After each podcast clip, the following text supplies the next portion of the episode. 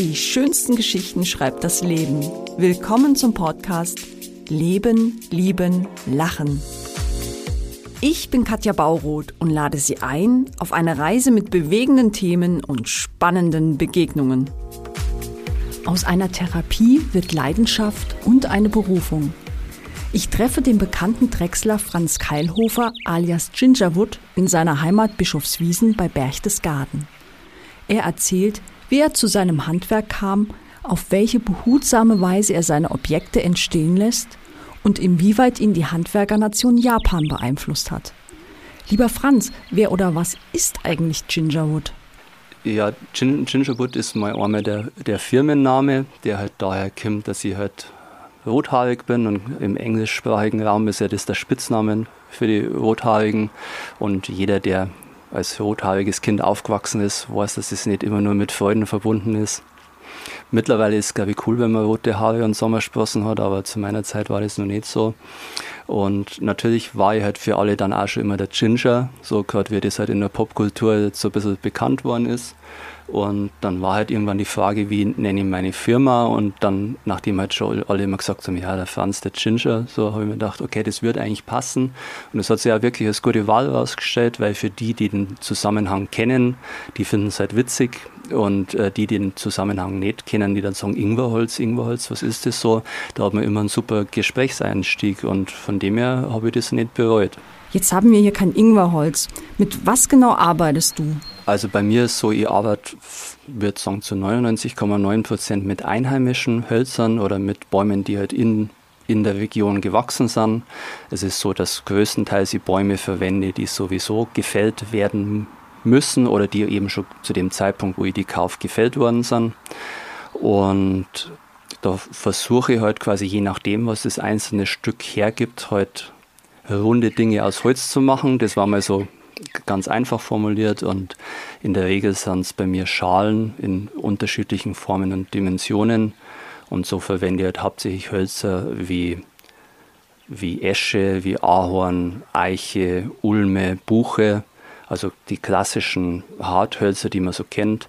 Es ist aber theoretisch so, dass sie jedes Holz drechseln lässt. Ähm, das Ergebnis ist halt nicht immer den Aufwand wert.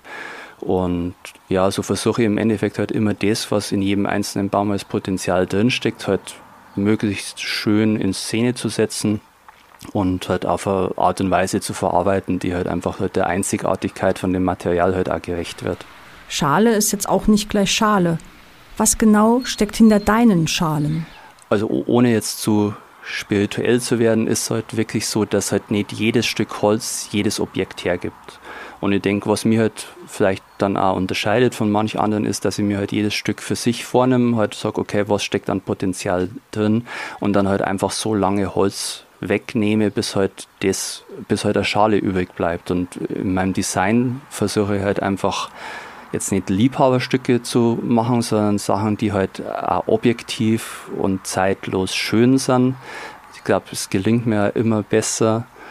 Und ähm, von von der Arbeitsweise her versuche ich halt traditionelle Techniken, weil die Drechserei ist ja eigentlich mit, das, mit eines der ältesten Handwerke der Menschheitsgeschichte, halt mit modernen Techniken zu verbinden und dadurch halt auch zeitlose Objekte zu, zu schaffen, die halt in eine traditionell eingerichtete Wohnung genauso passen wie halt in eine moderne Designerwohnung. Hm.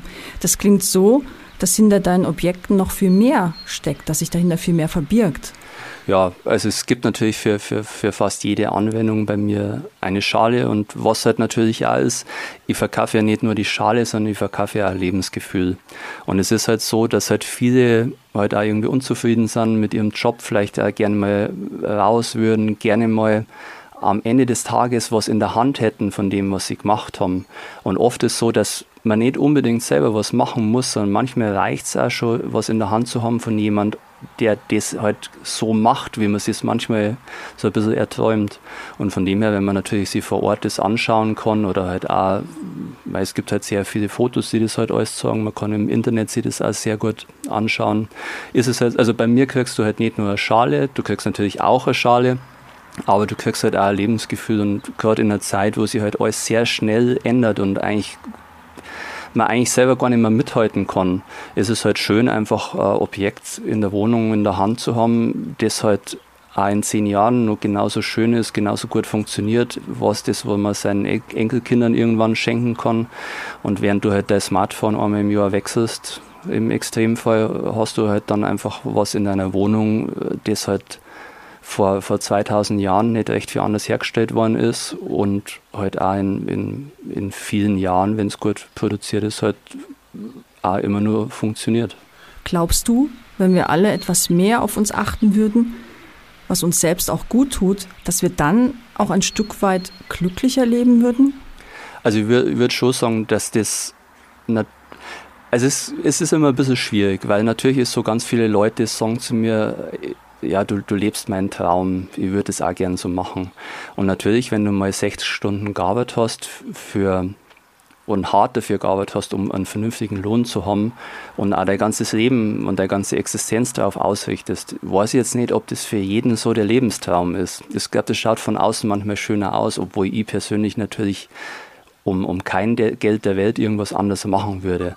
Aber grundsätzlich ist schon so, dass natürlich ein bisschen, also ich glaube, was halt wichtig wäre für die Menschen, ist halt mehr Selbstwirksamkeit. Dass man halt merkt, so, okay, die Dinge, die ich mache, die bewirken was, da kommt zum Schluss was dabei raus und es, es hat halt auch schon es hat halt viel mit Verantwortung zu tun, weil es ist so, dass sich viele Menschen halt hilflos fühlen, mit, mit der Zeit, mit der Veränderung halt auch überfordert fühlen und so wie ich selbstständig zum Sei, hat halt vor allem halt auch die gute und die schlechte, den schlechten Nebeneffekt halt quasi für sein eigenes Glück selbst verantwortlich zu sein und wirklich halt Verantwortung für sich und für sein Handeln zu übernehmen. Wenn ich gute Arbeit mache, kommt was Gutes dabei raus. Wenn ihr schlechte Arbeit macht, dann halt eben nicht, ohne dass ich jetzt von jemand anderen abhängig bin.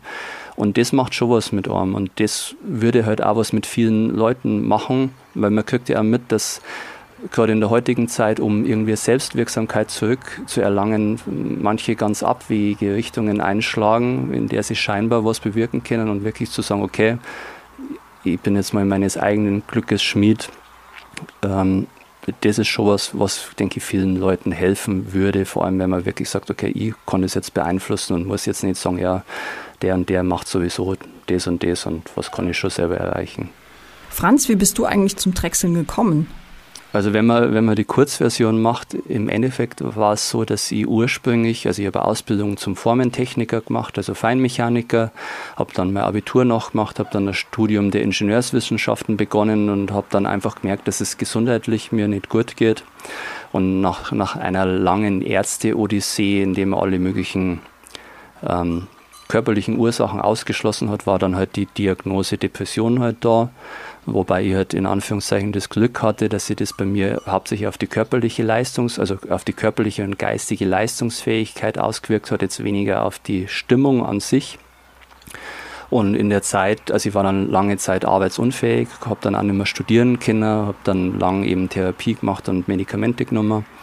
Und in der Zeit war halt irgendwann die Frage, okay, was machst du? Weil für mich war es halt so, wenn ich halt eine Treppe raufgegangen bin, dann war ich halt so erschöpft, dass ich mir erstmal Healing habe müssen. Und dann habe ich halt irgendwie wirklich so, ich bin, kann man in der Früh aufgewacht und habe mir gedacht, okay, vielleicht war Drechseln was für die, weil Drechseln ist jetzt ein Handwerk, das man bei uns in der Region kennt. Das ist jetzt nichts Abwegiges, da braucht man jetzt keinen Opa, der das selber macht, um das halt so ein bisschen zu kennen. Und dann habe ich halt so mit den letzten Ersparnissen wirklich mir so eine kleine Werkstatt eingerichtet und dann ist die Maschine halt irgendwann da gestanden und dann habe ich gedacht, oh, hoffentlich macht dir das jetzt Spaß, weil jetzt, sonst hast du jetzt gerade irgendwie de deine letzten Ersparnisse für einen Quatsch ausgegeben. Und dann war es aber tatsächlich so, dass ich, wie schon gesagt, eben halt keine Treppe hochgehen konnte, ohne erschöpft zu sein. Aber ich konnte halt acht Stunden, neun Stunden, zehn Stunden in der Werkstatt stehen, ohne Probleme. Und dann habe ich gewusst, okay, das ist auf jeden Fall geht es jetzt in die richtige Richtung. Und wie dann die, wie dann quasi wieder arbeitsfähig war, war halt die Frage, weiter studieren oder halt einfach da meinen Traum mit dem Handwerk erfolgreich zum Sei weiterverfolgen. Und dann habe ich mich halt selbstständig gemacht und bin mittlerweile halt selbstständig als Drechsler, Nachhilfelehrer, Fotomodel und Autor und nur ein paar andere Sachen, je nachdem, was mir halt gerade in den Sinn kommt. Ich habe gelesen, dass du zwecks beruflicher Weiterbildung auch in Japan warst. Warum jetzt ausgerechnet Japan? Japan ist halt deswegen so toll, weil die halt eine, eine, ganz andere Handwerkskultur haben wie wir. Also es ist jetzt nicht so, dass du in Japan zwangsläufig bessere Handwerker findest wie bei uns, aber du findest halt mehr bessere Handwerker. Und da ist halt so, dass dass die Leute erstens mal einen Anspruch an sich selber haben, der viel höher ist wie bei uns. Bei uns ist ja so ein Satz, den ich bei den Kursen ganz oft gehört habe, die ich früher gegeben habe, war, ja, das passt doch schon so, ja, ist das ist doch gut genug oder kann man jetzt so aufhören. Und die Japaner widmen halt wirklich ihr ganzes Leben dem Ziel, in einer Sache Perfektion zu erreichen. Also auf einem Niveau, das wo wir körperlich gar nicht leisten könnten. Und das ist natürlich, sorgt es dafür, dass man da Handwerkskultur hat, die bei uns einfach undenkbar ist. Und das wirklich da, die haben ja quasi den Begriff des lebenden kulturellen Erbes, mit dem halt Handwerker auch geehrt werden. Die, also dieses Living National Treasure heißt, das lässt sich eigentlich nicht, dir, nicht wirklich gut übersetzen, aber das sind quasi, das ist so lebendes Kulturerbe. Und das sagt, glaube ich, ganz gut, wie das Handwerk geschätzt wird. Und man hat da halt auch Techniken und halt wird halt auch Handwerk in der Form betrieben, die sie bei uns auch keiner leisten könnte, weder als Handwerker noch als Kunde. Und dann ist das natürlich ganz toll. Und ich habe schon lange den Traum gehabt, mal nach Japan in Urlaub zu fahren. Und vor drei Jahren war es dann auch soweit. Und da bin ich wirklich halt, also das verändert halt, glaube ich, jeden. Also ich glaube nicht, dass man halt ähm, ein asiatisches Land als, als, als Mitteleuropäer bereisen kann, ohne dann als anderer Mensch zurückzukommen. Und vor allem halt Japan ist einerseits so ähnlich, aber doch auch so extrem verschieden. Und also mir hat es wirklich nachhaltig verändert. Was konntest du in diesem Land für dich mitnehmen?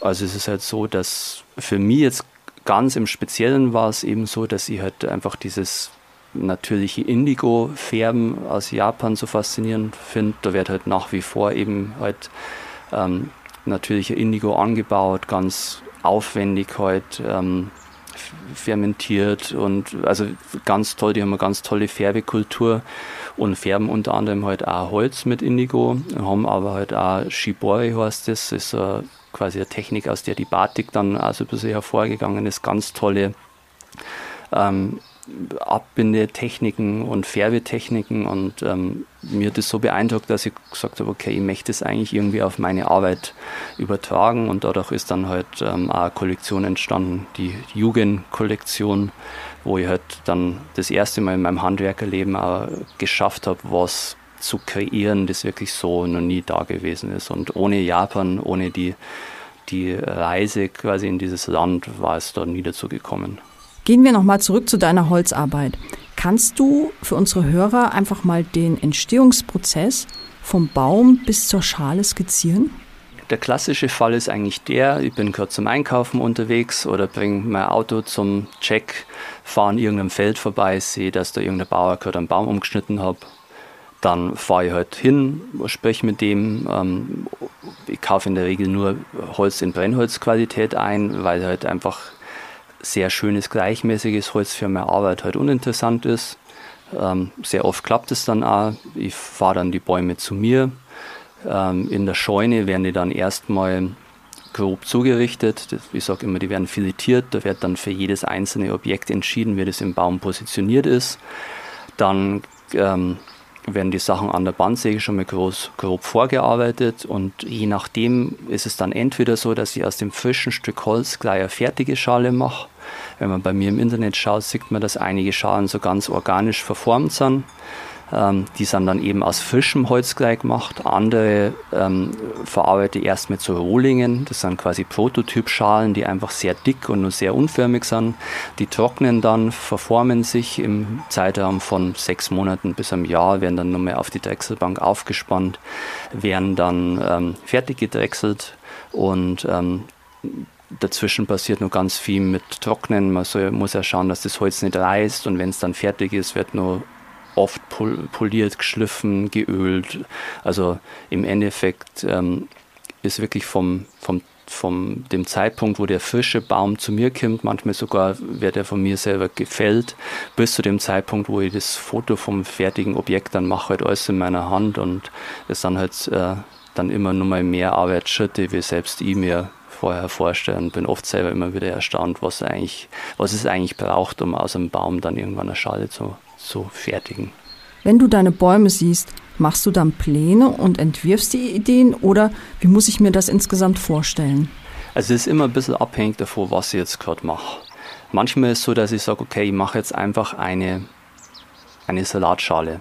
Ich habe so gewisse Standardgrößen, da suche ich mir halt dann einen Stamm, wo das quasi drin steckt und dann werden halt einfach 30 Holzstücke in einer bestimmten Größe rausgesägt. Was anders ist halt bei den, bei den Galeriearbeiten, die ich mache, bei den Objekten, die ich mache. Da ist wirklich so, ich habe halt ein, ein, großes Stück Holz vor mir und habe so eine ganz grobe Vorstellung, weil natürlich brauchst du für eine Vase eine andere Dimension wie für eine große flache Schale. Aber letzten Endes ist so, wie das Ding dann zum Schluss genau ausschaut, das passiert wirklich im Prozess. Und manchmal ist so, ich habe jetzt sehr oft so Wiesenrandbäume, und da sind halt die letzten 100 Jahre lang Isolatoren und Nägel für Baumhäuser und Weidezaun und so reingeschlagen worden. Ab und zu findet man nur so Sachen wie einen Granatsplitter oder, oder andere Sachen. Und dann klackert es schon mal ein bisschen auf der Maschine, wenn man den dann freilegt. Und so ist halt oft im Inneren sind halt Sachen verborgen, die man von außen höchstens erahnen kann mit halt der Erfahrung, was ich jetzt auch habe. Und so ist es halt oft so, dass man irgendwie dann ein Stück rausbricht oder dann irgendwer ganz tolle Maserung auf einmal zum Vorschein kommt, wo man drumherum so das Objekt dann macht. Und was ich schmerzlich lernen musste, ist quasi ähm, nicht zu versuchen, immer das Größtmögliche draus zu machen, sondern das Bestmögliche draus zu machen. Und so ist das Stück Holz am Ende oftmals wesentlich kleiner oder zumindest vom Ergebnis her ganz anders, wie ich es mir vorher vorgestellt habe. Wie kam es eigentlich zu deinem hohen Bekanntheitsgrad innerhalb Deutschlands und darüber hinaus? Also es war so, dass vor, vor ein paar Jahren ähm, war ein Fotograf und eine Texterin bei mir, äh, Peter von Fellwert und ähm, die Karin. Und die haben quasi gesagt, ja, sie, sie würden gern für, für die Werbekampagne des Bayerischen Tourismus halt Fotos und Text machen. Und dann haben die halt Fotos und Text gemacht und dann ist er ein paar Monate später oder ein paar Wochen später Broschüre rausgekommen. Da waren neben mir auch noch sechs oder sieben andere Persönlichkeiten aus Bayern drin. Und irgendwie war es halt so, dass sie die Presse äh, halt auf mich gestürzt hat. Und zum Schluss ist halt von, von sieben Tourismusbotschaftern halt ein Gesicht Bayerns übrig geblieben. Und es war halt nicht so geplant und es war mir teilweise ein bisschen unangenehm, weil es halt also es waren ja nur sechs oder sieben andere neben mir und die sind halt leider total untergegangen. Aber letzten Endes war es dann so, dass halt quasi nach einem Leitartikel, ich glaube es war in der Welt, dann halt ich halt das, auf einmal das Gesicht Bayerns war in ganz Deutschland und innerhalb von ein paar Wochen sind gleich mal die ersten 600 Veröffentlichungen in allen Medien im deutschsprachigen Raum erschienen glücklicherweise sehr positiv rezipiert, äh, was man vorher auch nicht so sagen kann. Und ja, so ist es halt gekommen. Und es war auch fast nicht dazu gekommen, weil eigentlich wollte die ähm, bei TM mich gar nicht, weil die gesagt haben, ich bin quasi, ja, wahrscheinlich war ich zu edgy aber ähm, das war eigentlich eher so ein Initiativprojekt vom Fotografen und der Texterin, dass die gesagt haben, hey, wir haben Bock auf den, wir wollen das gern mitnehmen. Und so ähm, hat sich das als ganz glückliche Fügung erwiesen, halt auch äh, für die, die eigentlich gesagt haben, ja, irgendwie wollen wir jetzt Bayern nicht mit dem repräsentieren. Und zum Schluss waren wir dann ganz froh und äh, dann war ich halt für alle der Franz, ja, der Franz und glücklicherweise ähm, wie gesagt, waren die Regionen, äh, Reaktionen durchwegs positiv. Und bei mir ist jetzt auch außer die, also ich habe halt ein paar Monate lang nur Interviews gegeben, aber so mein Leben hat sich jetzt nicht groß verändert und ich war auch glücklicherweise von Anfang an überzeugt, dass ein paar Monate später quasi das auch wieder keinen interessiert und ähm, dadurch ähm, habe ich mir auch gar nicht eingebildet, dass ich jetzt irgendwie äh, eine Art von Bekanntheit bin, weil also jetzt weiß das schon keiner mehr. Für dich passt das ja zusammen. Das bist ja du. Du verstellst dich da ja nicht.